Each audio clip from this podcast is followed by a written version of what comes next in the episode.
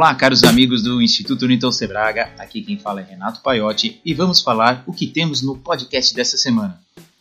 Logo de cara gostaria de saber se você que nos ouve acredita em eventos paranormais. Acredita que os mortos ou alienígenas podem conversar conosco através dos aparelhos eletrônicos? Que podemos filmar e fotografar eventos que a ciência ainda não tem como explicar? Então vamos ouvir o que o mestre Newton Sebraga tem a falar sobre esse assunto. Outro assunto que o mestre nos traz é sobre os espaço makers. Sabe o que é? Está pensando em montar um na sua escola, clube ou na sua própria casa? Então aconselho ouvir as dicas do professor Newton Sebraga. Lembrando que este podcast é um oferecimento da Mauser Electronics, onde você encontra toda a linha de componentes da Texas Instruments, da Vishay e da Vert com certificado de origem e o pedido é enviado no mesmo dia. Agora vamos ouvir o professor Newton sobre eletrônica e o paranormal. Palavras do mestre Newton Sebraga. Olá a todos, eu estou aqui com o meu podcast. Eu sou Newton Sebraga e vou falar de assuntos relacionados com a tecnologia. E hoje eu vou entrar num campo bastante polêmico que é da chamada eletrônica paranormal. Eu mesmo já escrevi um livro sobre o assunto, publicado nos Estados Unidos e que acabou até ganhando um prêmio como o livro mais original do ano na Inglaterra, que é Pesquisas Projetos Eletrônicos da Outra Dimensão, que trata justamente desse assunto, mas de uma forma um pouco diferente. De fato, eu sou físico e eu tenho formação também em engenharia. Então eu trato esse tipo de tema de uma maneira séria.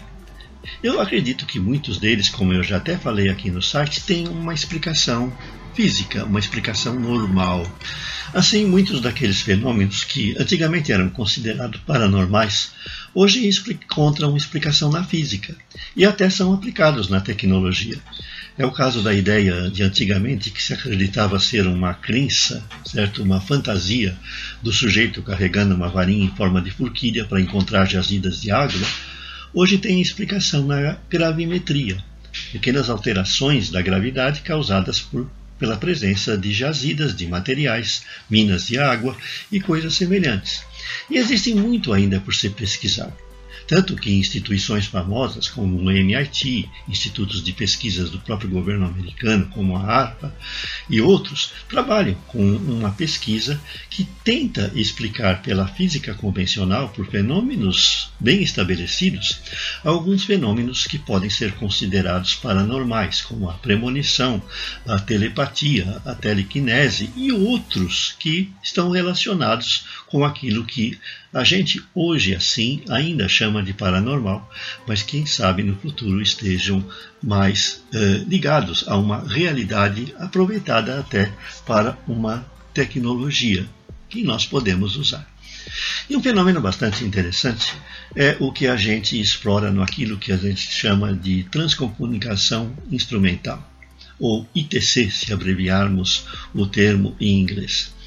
O que ocorre é que pesquisadores que descobriram o rádio, como Thomas Edison, Marconi e outros, acreditavam que as ondas de rádio poderiam ser usadas para fazer a comunicação com os mortos ou com o mundo do além, e talvez captar mensagens de uma outra dimensão. E assim existia um campo de pesquisa que passou a se desenvolver na época, que é o da transcomunicação, que justamente visava construir dispositivos capazes de captar essas ondas. Assim, muitos pesquisadores importantes na década, a partir da década de 70 principalmente, como o meu amigo Max Berezovsky, a Hilda Hurst, a Sônia Rinaldi e lá fora como o Youngerson, certo? o Haldivi, eles passaram a fazer gravações utilizando os ruídos brancos para poder captar nesses ruído branco uh, eventuais mensagens ligadas a outras dimensões, aos mortos e muito mais. Hoje ainda existe uma pesquisa séria sobre o assunto. Hoje ainda podemos encontrar muitos pesquisadores que, trabalhando com equipamentos eletrônicos de gravação, trabalhando com ruído branco, com ruído rosa e outros ruídos, conseguem eh, captar certos sinais que ainda não encontram explicações sobre sua origem, sobre a maneira como se manifestam, mas isso não desestimula esses pesquisadores que visam a cada dia sempre aperfeiçoar os seus equipamentos até conseguir resultados, explicações e muito mais. No meu site vocês vão encontrar a minha seção de eletrônica paranormal, em que eu falo dessas pesquisas, eu falo dos pesquisadores, e até falo dos aparelhos que eu desenvolvi para um desses pesquisadores, o Dr. Max Berezovski, muito interessado, um médico aqui de São Paulo, já falecido, amigo meu, e que foram usados nessas pesquisas e que tenha lá a sua maneira de construir, que você até interessado no assunto pode reproduzir. Mas vejam, é como eu falo, a minha formação é a de um pesquisador científico. Então eu dou as ferramentas de pesquisa eu sugiro os aparelhos que são usados numa pesquisa. Eu mostro como eles funcionam e como são usados. No entanto, o desenvolvimento de uma pesquisa, o tipo de experiência que deve ser realizada e ainda a interpretação dos resultados obtidos já não são comigo. Elas dependem do pesquisador, depende muito da maneira como ele trabalha e até mesmo de suas crenças porque nós temos bastante grupos interessados nesse tipo de pesquisa que possuem uh, uma ideia diferente sobre aquilo que podem encontrar nessas pesquisas. Se você gosta de pesquisar em fenômenos paranormais, em coisas que agora já começam até ter uma explicação mais clara com a ajuda da física quântica, eu sugiro que vocês consultem os nossos livros e os nossos artigos no site, porque pode ser que de repente você se interesse em fazer algum experimento prático.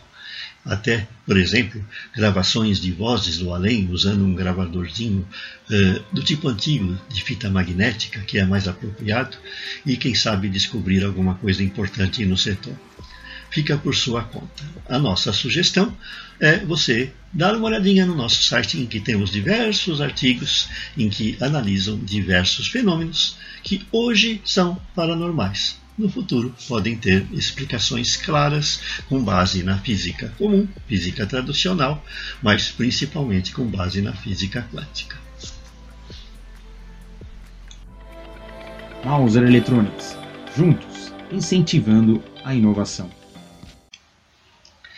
Olá, voltamos a falar de tecnologia em nosso podcast e em especial nessa edição em que nós vamos dedicar o assunto aos makers, àqueles que gostam de montar coisas eletrônicas e que nos acompanham em nosso site, em nossas publicações, em nossos cursos à distância e em nossos livros e até mesmo nos eventos que realizamos.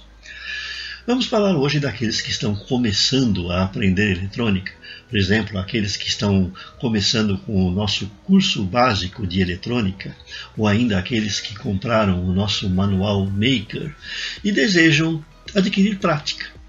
Então, nossa primeira recomendação, que você já conforme as indicações que damos, tenham lá o seu joguinho de ferramentas, tenham o seu cantinho na sua casa ou numa garagem ou em outro local para poder trabalhar e lá vocês comecem a praticar. E tem uma boa maneira de fazer isso. Arranjem placas de aparelhos eletrônicos que tenham sido abandonados preferivelmente aquelas placas de aparelhos mais antigos, que têm os componentes discretos, não aqueles componentes pequenininhos SMD, mas os componentes maiores. Por quê? Desmontando essas placas, vocês praticam o uso da solda, do soldador. Vocês vão ver como usar o soldador para extrair componentes. No nosso site nós temos um artigo que ensina a fazer isso, como extrair componentes de placas. E extraindo esses componentes, além de vocês praticar, vocês também vão poder fazer outra coisa importante. Vocês vão poder treinar na leitura dos códigos de marcação desses componentes, anotando o valor do componente que você está retirando. Por quê? Esse componente você pode eventualmente utilizar num outro projeto. Muitas placas, elas são abandonadas, não é porque todos os componentes queimam, mas sim porque alguns deles. Assim, mais adiante, quando você souber testar os seus componentes, você vai poder verificar entre esses componentes que você retira de uma placa aqueles que estão bons ou não, e guardar esses componentes de modo que no futuro você possa aproveitá-los num projeto. É muito interessante.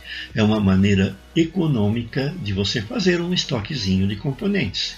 E com sorte, você pode tirar de uma dessas placas até componentes mais caros, como por exemplo um pequeno alto-falante, um pequeno transdutor, um display de LEDs que você pode depois usar num projeto com o Arduino que você vai aprender a usar lá na frente e coisas desse tipo. E assim você montar a sua oficina. E assim você poder montar a sua oficina. Uma tendência muito interessante que notamos hoje é que justamente está ocorrendo a procura pelos espaços makers. E já temos algumas coisas bastante interessantes para relatar. Por exemplo, aqui na minha cidade, em Guarulhos, por exemplo, aqui na minha cidade, em Guarulhos, por exemplo, aqui na minha cidade, em Guarulhos, já seguindo uma tendência que já vimos no exterior, está surgindo o primeiro condomínio, o primeiro prédio de apartamentos que tem um espaço maker. É uma sala com ferramentas bancadas que permitem às pessoas que gostam de fazer montagens, projetos, não apenas de eletrônica, mas, por exemplo, de bricolagem, de carpintaria e até de costura, tenham acesso a ferramentas apropriadas que geralmente são ferramentas caras que as pessoas não podem ter no seu apartamento.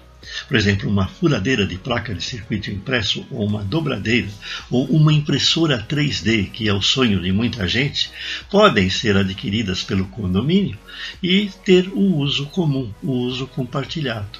Acreditamos que essa seja uma tendência de futuro, e um futuro muito próximo, porque, como eu falei, já existe aqui na minha cidade um prédio de apartamentos que possui um espaço maker.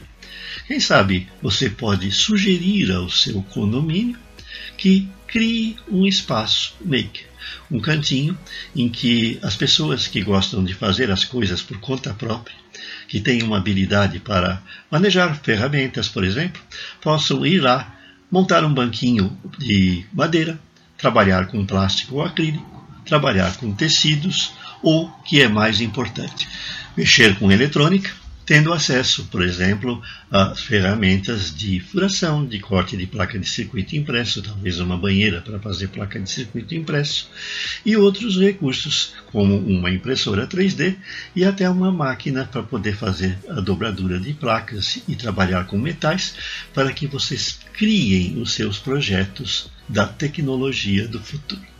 Acreditamos que isso logo logo vai ser comum nos condomínios, que não tem ainda, naqueles que vão ser construídos e em muitos espaços de uso comum, como por exemplo em parques, em uh, escolas e muito mais. Aprenda eletrônica com os livros da editora do Instituto Newton Sebraga. Centenas de livros para todos os níveis, do iniciante ao engenheiro. Você encontrará seu tema.